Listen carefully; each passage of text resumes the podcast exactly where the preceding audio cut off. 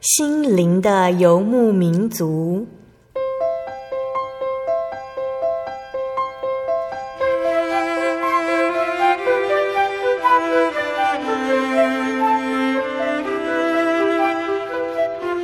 在这个谁都不管谁的后现代社会里，每个人的心灵都是游牧民族。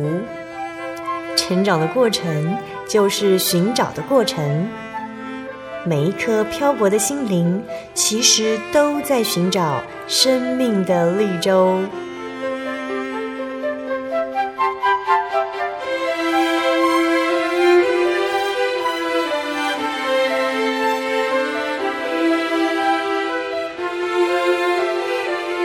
本节目由真耶稣教会台湾总会制作，欢迎收听。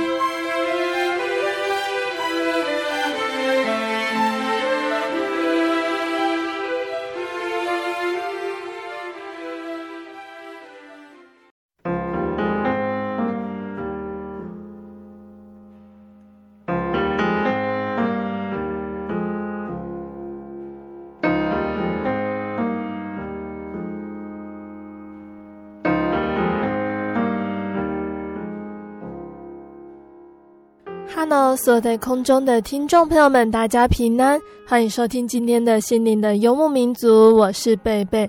大家这个星期过得愉快吗？那在节目开始之前呢，贝贝想和听众朋友们分享一句圣经经节，是记载在圣经希伯来书十一章第八节。亚伯拉罕因着信蒙召的时候，就遵命出去，往将来要得为业的地方去。出去的时候还不知道往哪里去。那听众朋友们，不知道是不是曾经有旅行的经验呢？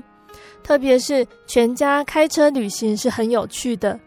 像是出发当天呢，所有的人都挤进装满行李的车子里面，接着就上路去冒险了。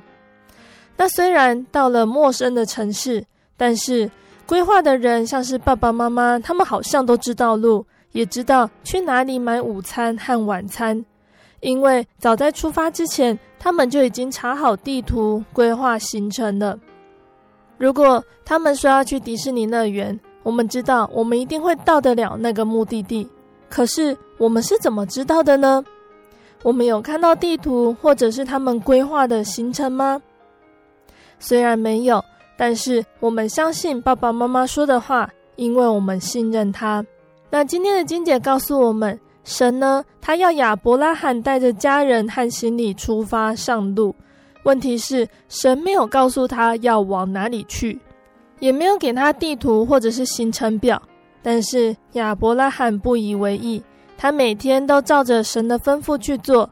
他信任神，圣经说亚伯拉罕是信心之父。因此，当我们下一次面对未知的时候，记得神是我们的指引，他已经为我们的生命做好了计划。我们可以信任神，就像是信任自己的爸爸妈妈一样。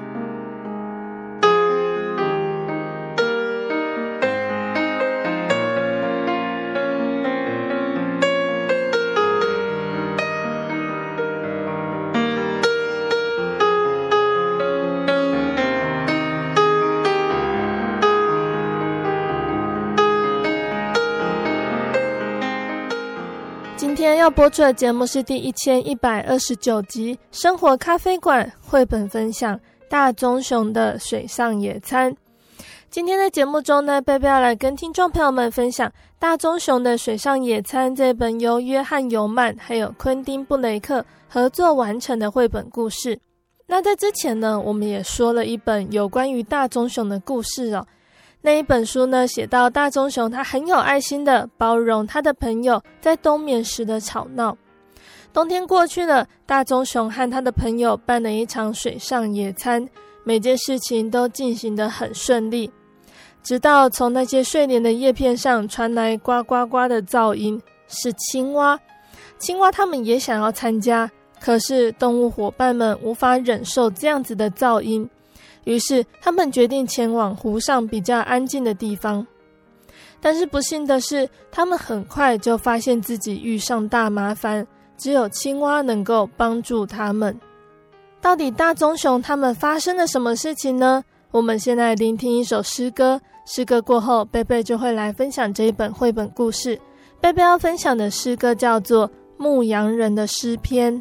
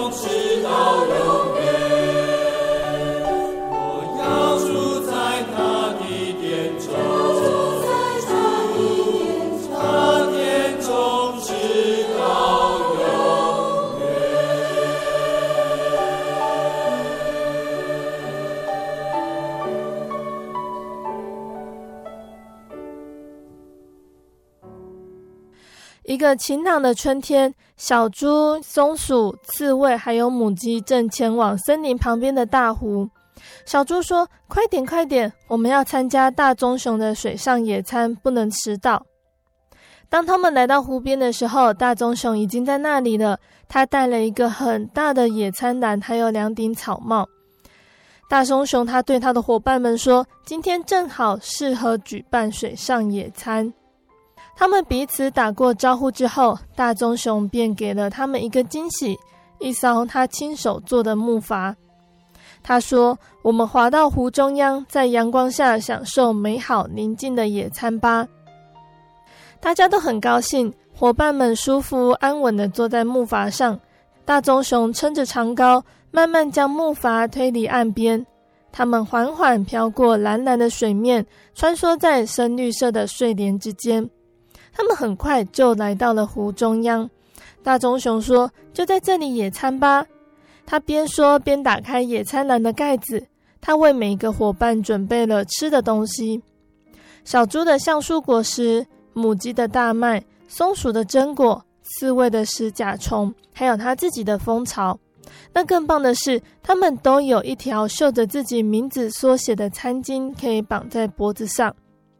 可是，他们才刚要开始享用美味的野餐，就听见一阵嘈杂的噪音。他们听到了有一个呱呱呱呱的声音，一直持续着。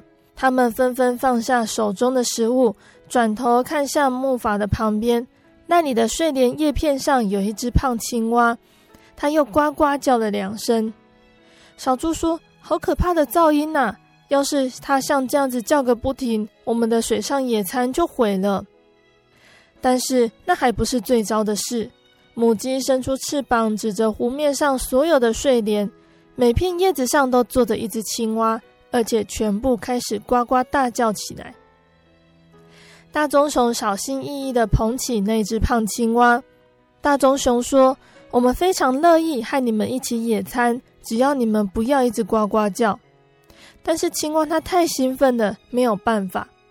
大棕熊叹了口气，只好说：“那么我们只好去比较安静的地方了。”于是这群好朋友再度出发，离开那一群吵闹的青蛙。他们飘过蓝蓝的湖面，直到毫无预警的出现巨大的碰撞声，他们全都四脚朝天的向后倒。动物们马上爬起来看，看着木筏的前端，想了解到底发生了什么事。刺猬哀嚎着：“我们卡住了。”小猪表情严肃地说：“我们撞到沙丘了。”他们握着长篙，用尽全力撑着沙丘。母鸡站在大棕熊的头上，大声发号施令。它咕咕叫着：“推，用力推！”木筏却动也不动。母鸡说：“恐怕我们得一直待在这里等待救援了。”松鼠说：“可能要等好几个小时。”小猪低声啜泣地说：“我们可能会把食物吃光。”他们全都坐下来，一脸疲惫难过。不过大棕熊倒有一个好主意，他兴高采烈地说：“我们其中一个必须游泳到岸边求救。”可是他们离岸边很远。而且试了一下湖水之后，也发现哦，湖水又冷又深。刺猬把自己卷成一颗球，母鸡把头钻进翅膀下面，松鼠躲进野餐篮里缩成一团。小猪难为地说：“猪不会游泳。”接着，大棕熊又想到了另外一个主意，他说：“也许那些青蛙可以帮助我们。”于是他们站起来，高声呼叫青蛙。没有多久。那些活蹦乱跳的青蛙便纷纷现身，呱呱呱地跳了过来。动物们马上七嘴八舌地解释发生了什么事情。胖青蛙说：“这个很简单呐、”所有的青蛙开始爬上沙丘，在胖青蛙一声令下，他们全部一起跳进水里，激起巨大的波浪，将木筏推离沙丘。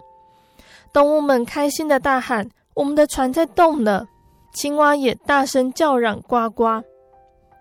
木筏在湖面漂流的时候，满心感谢的动物们打开篮子，和那些青蛙分享他们的食物。胖青蛙说：“不用了，非常谢谢你们。你们看，蜂巢引来的好多苍蝇，青蛙最喜欢苍蝇了。”动物们吃饱了，青蛙也抓够苍蝇，便又开始呱呱的唱起歌来。不过这一次，动物伙伴们也开心的跟他们一起唱。太阳渐渐沉入湖面，五个动物伙伴和他们的青蛙朋友也飘到岸边。大棕熊心满意足的打着呵欠说：“该回家了。”然后他们互相道别。青蛙们大叫：“要快快再来办水上野餐哦！”大伙都欣然同意。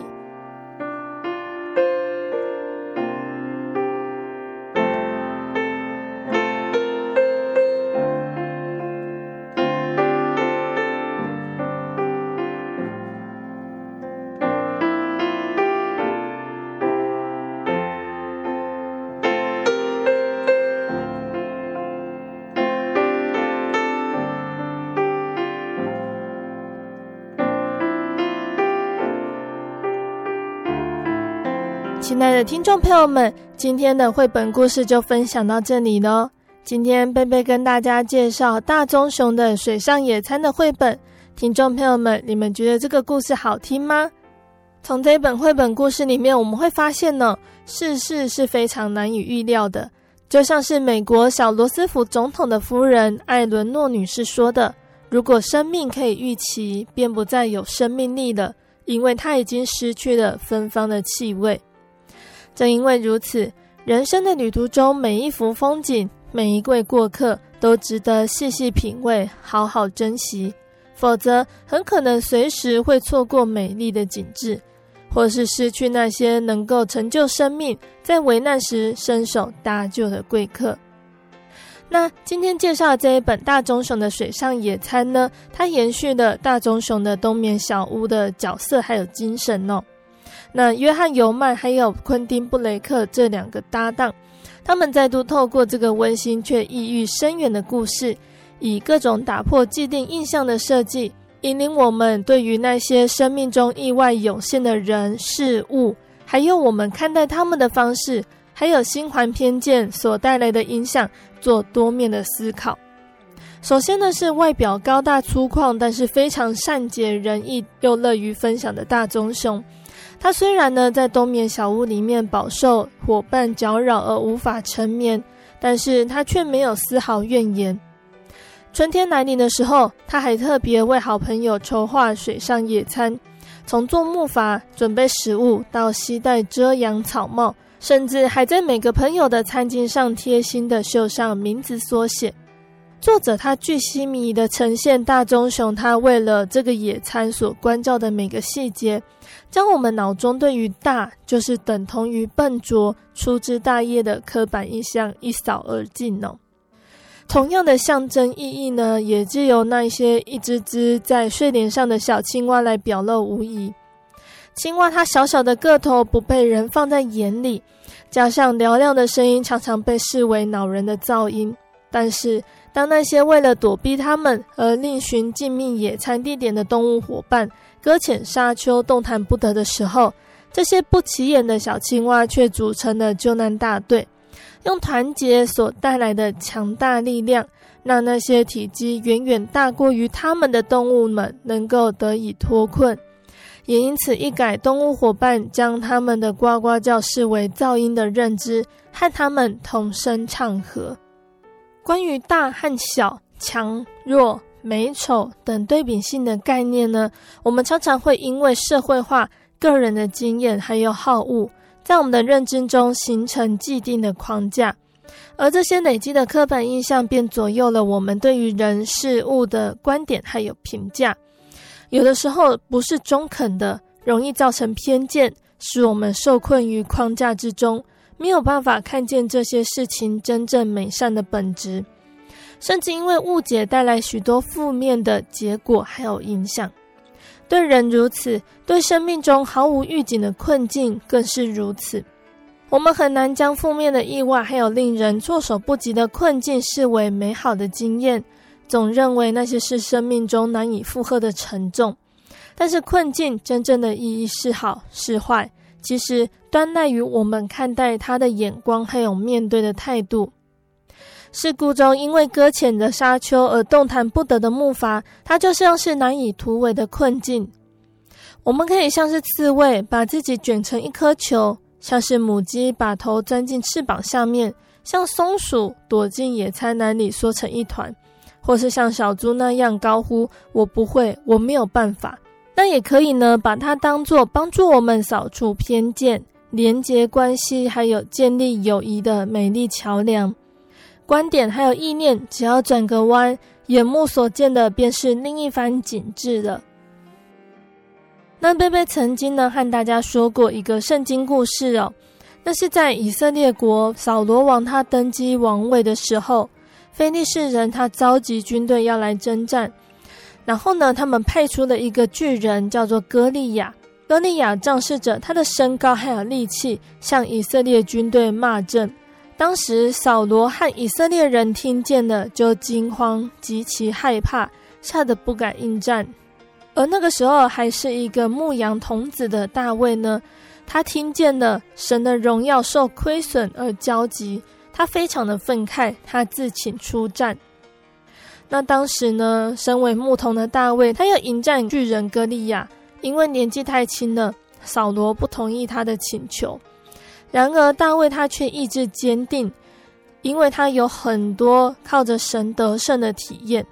于是大卫他请求扫罗王说：“耶和华救我脱离狮子和熊的爪，也必救我脱离这非利士人的手。”扫罗听了大卫这样子说，他才说：“你可以去吧。”耶和华必与你同在。非利士巨人迎着大卫前来，大卫往战场上跑去，用手从囊中掏出一块光滑的石头，用机弦甩出去，打中巨人的额头。石子进入额内，他就扑倒，面伏于地。菲利士的众人看见他们讨战的勇士死了，情势不妙，纷纷逃跑。那从这个地方，我们可以看到我。只要耶和华愿意为我们征战，靠着神，我们必定能够得胜。他会将敌人交在我们的手中。表面上，大卫的武器就是一个甩石的机弦，还有五颗光滑的石头。其实，最重要的秘密武器是神的同在，还有帮助。大卫他在迎战歌利亚之前，他就已经确信神必定会保护、帮助他战胜那一个非利士人。在神的帮助下，大卫的装备更胜于巨人歌利亚。他所穿戴的全副军装，还有刀枪铜戟。牧童大卫，他从来没有打过仗，他只是凭着信心，靠着神的大能，战胜了强敌格利亚，成为他一生蒙神重用的开端。所以圣经也提醒我们，不要看自己过于所当看的，要照着神所分给个人信心的大小。看得合乎中道。那这段话呢，是记载在圣经的罗马书十二章第三节。因为呢，偏见会窄化我们的眼光、思维，还有心胸，使我们错失许多美好的事物，或者是珍贵的情谊。生命既然充满着不可预期性，便意味着随时都有可能会出现令人沮丧、失望，或者是艰苦难熬的困境。或是那些不存在于我们个人喜好期望之内的人，但是如果依靠神，我们也能够看见他们美好的一面，并且从中获得意外之福。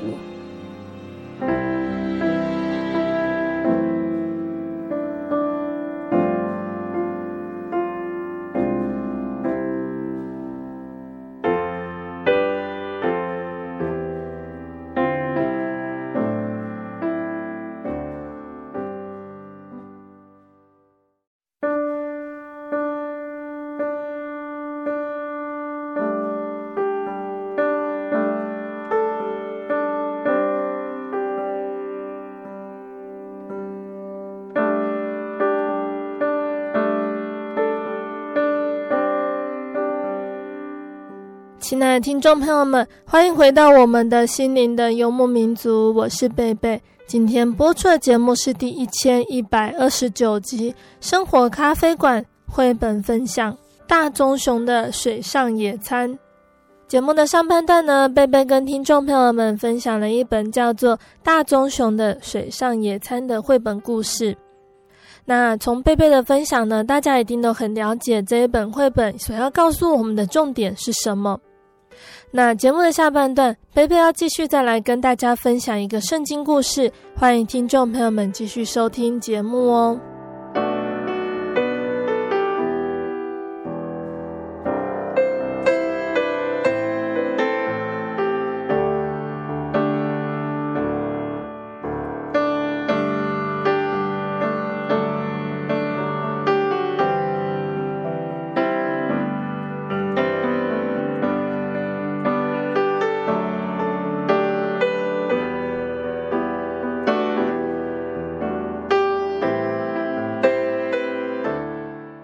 听众朋友们，这几个月呢，我们一直在说有关于圣经撒母耳记上的故事。今天的故事也要进入撒母耳记下了。大家还记得这段时间贝贝说的撒母耳记上的内容吗？我们跟着撒母耳揭开撒母耳记上的内容，也看着扫罗一步一步的变化，看到大卫他依靠神逐渐成长。相信大家对于这几个主要的角色都很有自己的想法哦，所以大家有空也可以来信和贝贝分享你的心得。那接下来我们就要开始说故事喽。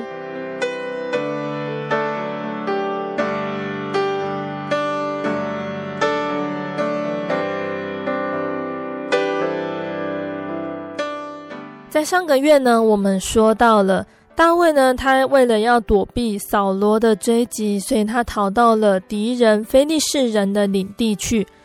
那时候，非利士人的其中一个首领呢，亚吉，他非常欣赏大卫，所以当非利士人又想要再跟以色列人开战的时候，他叫了大卫一起去，要一起帮忙打仗。但是因为其他的非利士人首领他们不信任大卫。所以雅吉只好叫大卫率领他的部下回到他们居住的城市去。大卫呢，他率领部下慢慢走了两天的路程，返回喜格拉。当他们逐渐走进城的时候，他们看见城内有阵阵烟火上升，随风更传来强烈的浓烟味。他们知道城中必然出了事，于是急忙走向城去看个究竟。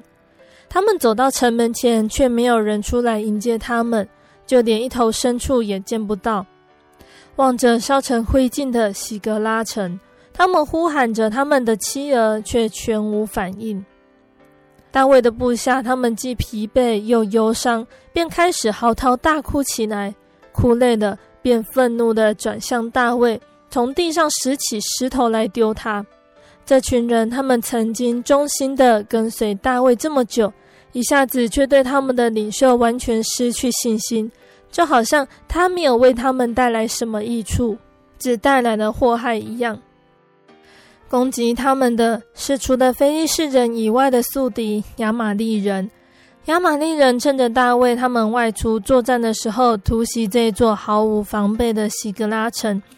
掳走了城里所有的人，还有财物、牲畜。大卫他气馁、绝望。那个时候，逃脱了扫罗对挪伯祭司的可怕屠杀的亚比亚他，仍然跟大卫在一起。大卫问亚比亚他说：“亚比亚他，请你帮我求问神，我该怎么做呢？”亚比亚他对大卫说：“追赶那些亚玛力人，这是神对你的吩咐。”大卫便重新振作起来，他鼓励部下出发寻索那些前来突击的人。再次，他的部下又奋起跟随他。然而，他们到了比梭西这个地方的时候，他们当中有一些人已经精疲力竭，不能过溪，也不能继续向前追赶。大卫就对他们说：“你们就留在这里吧，你们可以看管队中的行装。”这样，其余的人便可以减轻负荷，更快追赶敌人。于是，队中有两百人留在比索西，其他人便迅速走过对岸，继续寻索。大卫率领四百人继续前往追赶亚玛力人，不久却见到一个男孩缩作一团的躺在路旁。有人查看，回报给大卫说，他只是晕了，他大概需要点食物。他们一起把男孩带到大卫面前，并且把食物和水给他吃喝。很快的，男孩便可以坐起来，体力也逐渐复原。大卫问他说：“你是从哪里来的？”男孩说：“我是埃及人，被卖给一个亚玛力人作为奴仆。我的主人和其他人去突击喜革拉的时候，他带着我一起去，但是回程的时候我生病了。”他便撇下我不顾。大卫留心听了，他心里想：这个男孩或许可以提供他们需要的消息。大卫就问他说：“你可以告诉我们亚玛力人往哪个方向走吗？”男孩回答说：“我愿意带你们去追踪他们，只要你答应我，不把我交回给我的主人。”男孩在前面引路，大卫和他的军队跟在后面。后来，他们终于赶上了那一批亚玛力人。他们分散开来，有躺卧的，也有大吃大喝的。他们想也没想到大卫已经追赶上来了，他们完全没有派人守卫。大卫静静监视等待，天快亮的时候，那些亚玛力人经过一夜的欢宴庆功，这个时候已经纷纷入睡。于是大卫便率领他的部下向敌营突击，他们救回所有被亚玛力人掳走的人，夺回被掠夺的财物，比原来他们拥有的还要多。那些妇女和孩童见到他们的丈夫和父亲回来拯救他们回家，是多么高兴！突击拯救的行动完了，他们便一起返回喜格拉。他们回到比梭西，跟正在等候他们的同伴会合。有人这样子讨论：我们要把他们的妻儿交还给他们，但是不要将我们努力所得的战利品和他们均分。但是大卫他坚决地说。我们要和他们一同分享所有的东西，神使我们得胜。现在我们所有的一切都是从他而来的。此外，他们尽责看管军中的行装，就和我们努力作战一样，是应该在所得的战利品中有份。现在皆大欢喜，大卫心里也感到轻省，或许他的麻烦很快就会到了尽头。那在上个月的圣经故事里面呢，我们也说到了扫罗，他面对非利士的军队，他很害怕，而且神那个时候已经离开扫罗了，撒母耳也过世了。于是扫罗找了一位交鬼的妇人，请他帮忙召唤撒母耳的灵魂。交鬼的妇人其实召唤的是魔鬼，并不是真正的撒母耳的灵魂哦。虽然这不是真正的撒母耳的灵魂。但是魔鬼仍然可以说出扫罗的结局。当扫罗离开隐多尔回到军队的时候，他的心里充满着恐惧和绝望。统帅如此，自然在第二天的战役中，以色列的军队便节节败退，很多以色列士兵被杀，扫罗的儿子也被杀死了。扫罗他听到儿子被杀死了的消息，非常难过。最后，他自己伏在刀上死了。战场附近城镇的以色列居民听到了这个噩耗，都纷纷仓忙的离开家园。不久，那个打了胜仗的非利士人便进入了他们的城镇，把他们占据了。第二天，报信的人到了喜格拉，把以色列军队战败的消息，还有扫罗还有约拿单的死讯告诉大卫。大卫听见最好的朋友逝世了，他真的是伤心欲绝。他还记得扫罗对他产生嫉妒、愤恨以前，他和约拿单相处的一段愉快日子。对于扫罗和约拿单，他都不能忘怀。他还写了一首悼念的诗歌，让人永远记得这两个伟大的英雄。以色列呀，你尊荣者在山上被杀，大英雄何竟死亡？不要在加特报告，不要在雅什基伦街上传扬，免得非利士的女子欢乐，免得未受割礼之人的女子惊夸。基利波山呐、啊，愿你那里没有雨露，愿你田里无土产可做耕务，因为英雄的盾牌在那里被污丢弃。扫罗的盾牌仿佛未曾抹油。约拿单的弓箭，非流敌人的血不退缩；扫罗的刀剑，非泼勇士的油不收。扫罗和约拿单活时相悦相爱，死时也不分离。他们比鹰更快，比狮子还强。以色列的女子啊，当为扫罗哭嚎。他曾使你们穿朱红色的美衣，使你们衣服有黄金的装饰。英雄何进在阵上扑倒？约拿单何进在山上被杀？我兄约拿单呐、我为你悲伤，我甚喜悦你。你向我发的爱情奇妙非常，过于妇人的爱情。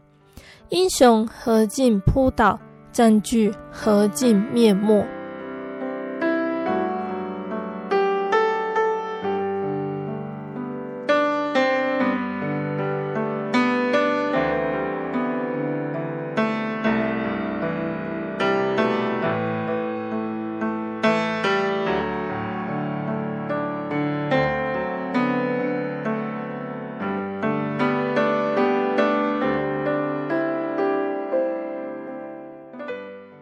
的听众朋友们，我们进到的圣经内容是《撒母耳记上》的三十章、三十一章，还有《撒母耳记下》第一章。大家有空呢，也可以自己阅读圣经。那贝贝呢，想先和大家分享《撒母耳记上》第三十章大卫的危机处理。大卫呢，从他出场一直到这第三十章的内容哦，他对内要安抚跟着他的六百名部下，对外还有忽敌忽友的加特王雅基、非利士人拿巴等等事件。许多的历练，我们看到大卫，他确实已经被神训练成合神心意的领导者。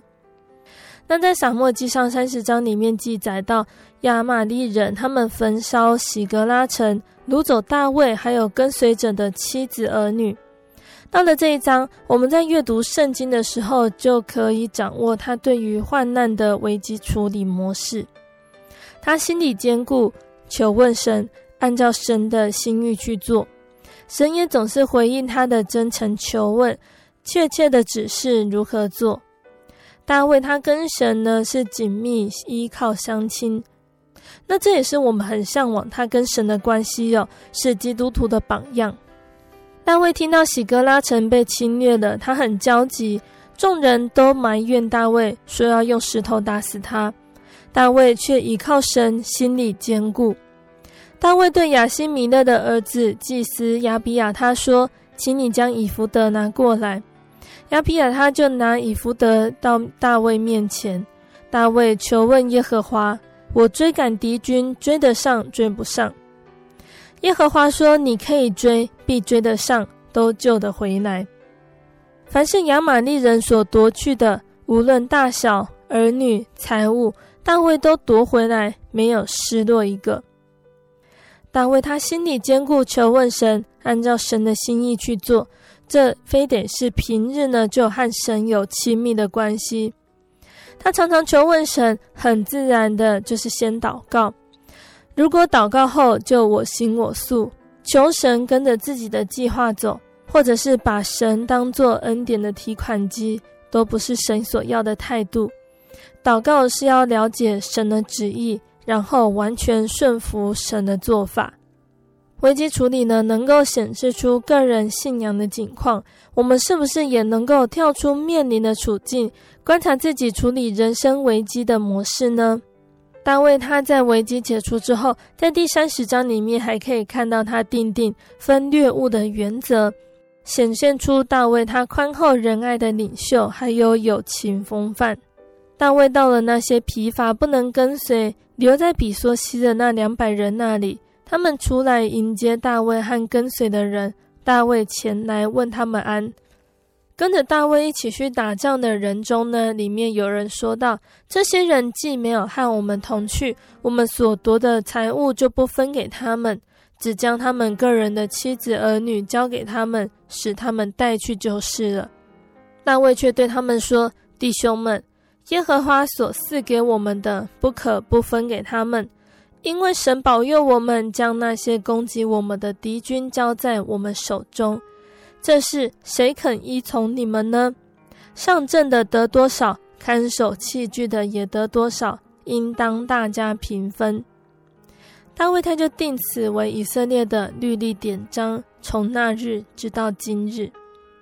大卫他带人先带心。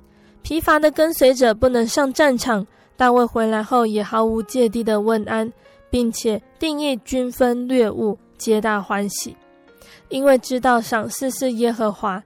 不但如此呢，在三十章的二十六节到三十一节的地方，大卫还主动送礼物给居住各地的好朋友。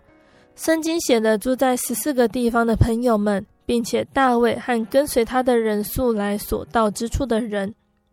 也难怪大卫有许多愿意为他牺牲生命的勇士，还有情谊来帮助他的朋友。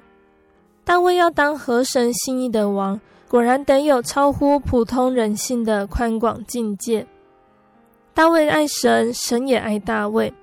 在大卫的诗篇中，他就写到很多对于神的感谢、恳求、悔改、爱慕，还有倾诉。足显大卫他对于神通透的认识还有至情。大卫他面对人生种种危机的祷告，也都藏在美丽的诗篇里面。像是圣经诗篇的十七篇十四到十五节说：“耶和华啊，求你用手救我脱离世人，脱离那只在今生有福分的世人。你把你的财物充满他们的肚腹，他们因有儿女就心满意足，将其余的财物留给他们的婴孩。至于我，我必在意中见你的面。我醒了的时候。”得见你的形象，就心满意足了。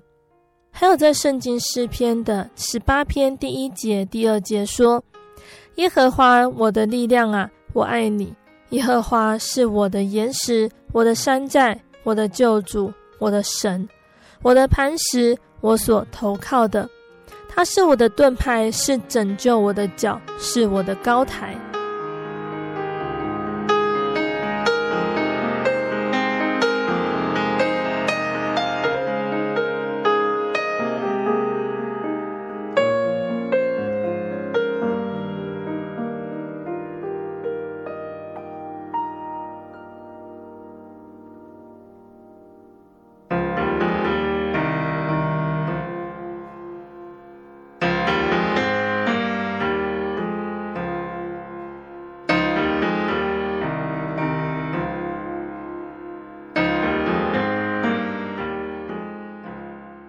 那再来呢，贝贝要跟大家分享的是《撒母耳记上》第三十一章。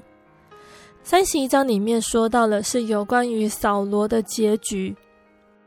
拿兵器的人甚惧怕，不敢刺他，扫罗就自己伏在刀上死了。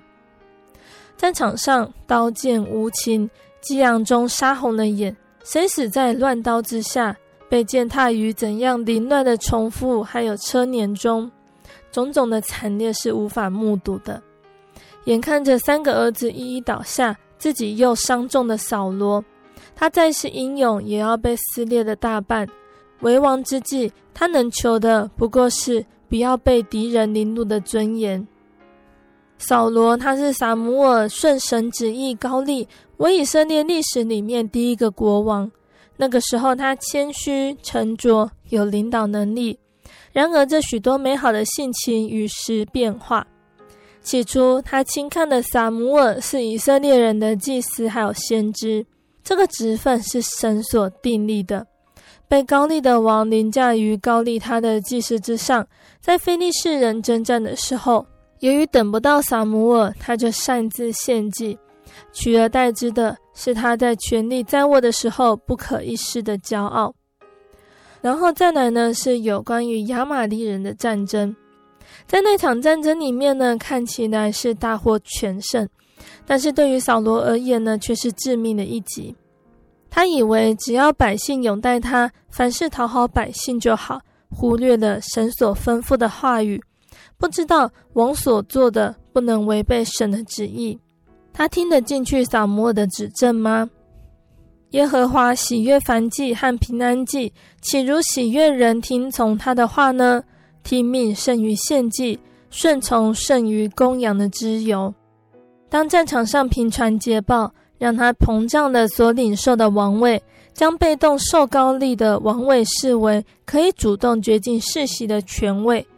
当战争归来的时候，他听到了妇女们高喊：“扫罗杀死千千，大卫杀死万万”的时候。他觉得自己被大卫比下去了，王位恐怕不保。他萌生杀意，穷其后半生，一路追杀大卫。骄傲还有嫉妒，不断地侵蚀他的心灵。平安从他的心中退去，恶灵来扰。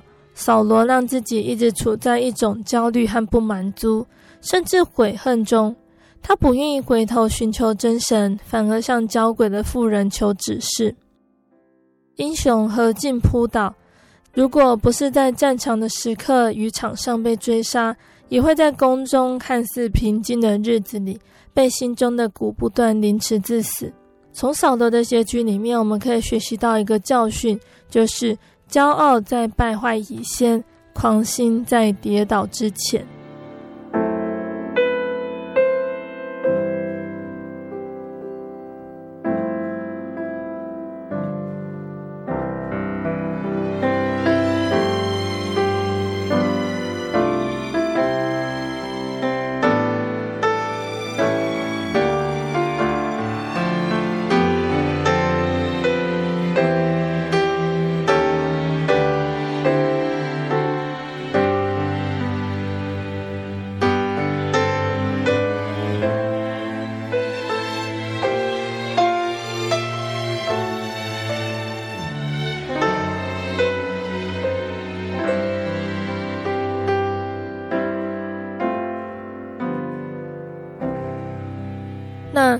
我们要说到的是《撒母耳记下》的第一章。《撒母耳记下》第一章呢，在圣经里面是记录着大卫他为扫罗还有约拿单所做的哀歌。不知道听众朋友们有没有这样子的经验呢？如果一群学生聚集在一起，话题总是离不开学校、老师，哪一位老师是怎么样的过分，哪一门课是怎么样的难上。好听的词不多，大部分是不满加上批评的言辞。那如果是出社会的听众朋友们，应该也有听过这样子的谈论：有员工他谈论老板刻薄、上司难伺候、过劳的责任制，似乎所有的错都是老板的错。劳资双方对峙是普遍的状况，但是极少会听到有关发自肺腑的感谢。而我们在电视中也时常看到的新闻媒体，它对于社会万象、国家大事、政治方针，常常是不客气的给予负面的批评，还有论断，乃至于对于国家元首的描述，也不留情面的揶揄、戏谑，甚至是加以诋毁。社会中种种的不良风气，其实也渐渐的影响着我们身处于在世俗中神的儿女。圣经中，他是这样教导我们的：对于我们在世上的老板，我们做仆人的心要用诚实的心；凡是听从我们肉身的主人，好像听从基督一样，甘心侍奉，好像服侍主，不像服侍人。服侍老板像是服侍神，怎么还会有随意批评跟抱怨呢？那对于国家元首或者是政治人物，要顺服做官的。掌权的遵他的命，不要毁谤，不要争竞，总要和平，要为君王和一切在位的恳求祷告，代求助谢，使我们可以敬虔端正、平安无事的度日。因为掌权者他也不过是个人，不需要去气愤、谩骂、责怪人的有限能力。我们只要知道，一切都是在神的掌握中。只能仰望神，而不能依赖人。而对于我们个人呢，也要弃绝那些世俗的言论，还有老妇荒谬的话，就是那些夸大不实的无稽之谈、淫词妄语和戏笑的话，也都不相宜。总要说感谢的话。凡是接受主耶稣他所托付责任使命的，他们都是神的受膏者。对于神的受膏者，我们怎能不敬重他们，如同敬重神呢？就像是我们也要顺服教会的制度，就像是顺服神。虽然有的时候心里会产生疑惑，不能够了解神的旨意，看到使诡诈的人为大，看到众人一致认同不合法的决议，看到无辜者受欺压，看到受伤者遭到鄙视。公义慈爱的神，他怎么会允许这样的事情发生呢？但是因为明白神必然看顾，相信所有一切必定在神的允许和掌管之下。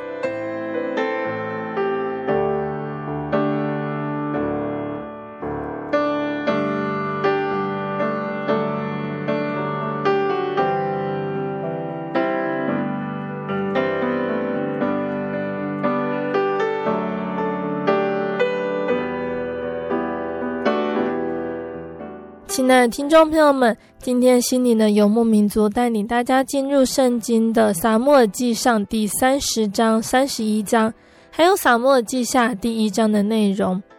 在今天的故事中，我们看到大卫和扫罗他们两个人所走的道路很不一样。起初是一样的，都是因为真神的拣选，他们的生活顺利，只要依靠神，面对敌人和危险的时候，他们都无所畏惧。但最终，因为他们的选择走向不同的结局。当这样的结局出现的时候，真的叫人不胜唏嘘哦。所以在故事之后，我们也要记得扫罗和大卫的故事。所以说，将这些故事都放入圣经里面，让我们阅读是有意义的，让我们能够从这些人物的身上得到启示和提醒。那在下个月，我们将说到大卫当上国王之后的事情哦。大家记得收听下个月分享的萨摩尔记下的内容。那在节目的最后，贝贝要再来跟听众朋友们分享一首好听的诗歌。这首诗歌叫做《耶稣领我。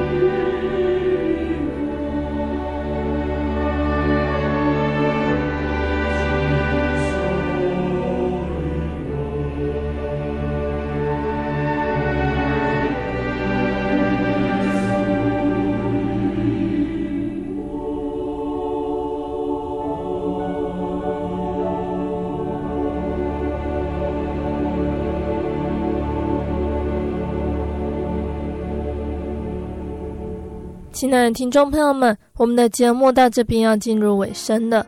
如果你喜欢今天的节目，欢迎来信索取节目 CD。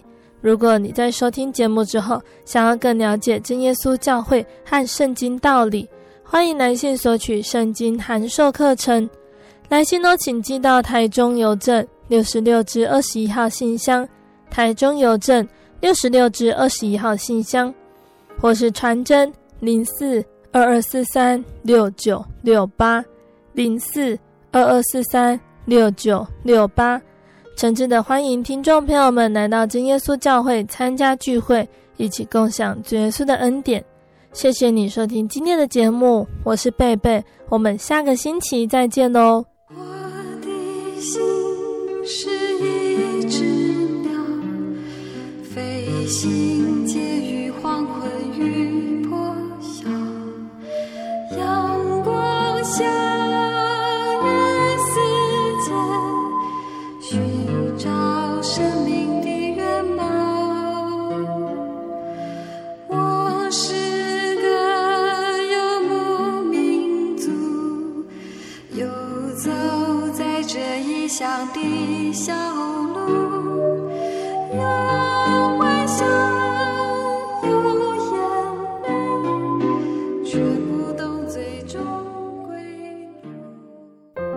对圣经的道理好有兴趣哦，可是又不知道怎么入门呢。你可以参加圣经函授课程啊！真的啊？那怎么报名？只要写下姓名、电话、地址，寄到台中邮政六十六支二十一号信箱，很快的，你就会收到第一课的课程了。赶快去寄吧！嗯，圣经函授课程能循序渐进的引导您更了解耶稣基督的福音。得到生命的滋润和来自信仰的力量。本课程完全免费，欢迎来信台中邮政六十六至二十一号信箱，请注明参加函授课程。愿神祝福您。